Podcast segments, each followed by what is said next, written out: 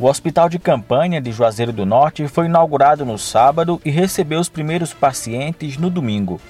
A unidade de saúde tem capacidade para 80 leitos e pode ser ampliada para 120. O objetivo do Hospital de Campanha é desafogar o atendimento no Hospital Regional do Cariri. No sábado, foram transferidos cinco pacientes com perfil de baixa e média complexidade do regional para o Hospital de Campanha, que funciona no ginásio poliesportivo.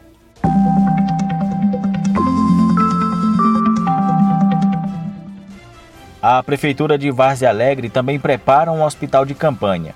O equipamento será exclusivo para atender pacientes acometidos pelo novo coronavírus e terá entre 10 a 15 leitos.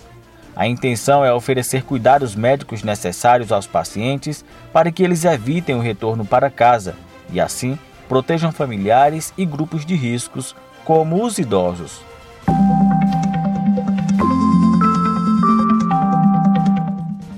A Prefeitura de Crato lançou um pacote de medidas em socorro às empresas instaladas no município. O lançamento foi feito pelo prefeito de Crato, Zé Hilton Brasil, junto com o secretário de Finanças, Carlos Eduardo Marino. O objetivo da Prefeitura é facilitar a vida do cidadão, né? seja ele dono de uma empresa, seja ele um residente no Crato. É, e com isso, prorrogou todos os seus tributos até 31 de agosto. Então, o cratense não precisa se preocupar com seus tributos até o dia 31 de agosto.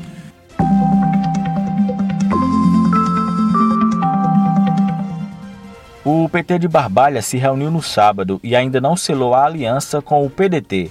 Os dois partidos discutem marchar juntos nas eleições deste ano.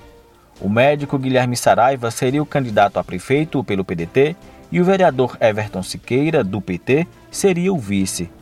Membros do partido petista ainda aguardam definição do deputado estadual Fernando Santana, que demonstra o desejo de permanecer deputado e não se candidatar à prefeitura. Se você gostou dos dois minutos de hoje, considere curtir ou compartilhar. Não esqueça de comentar as notícias em nosso perfil no Instagram.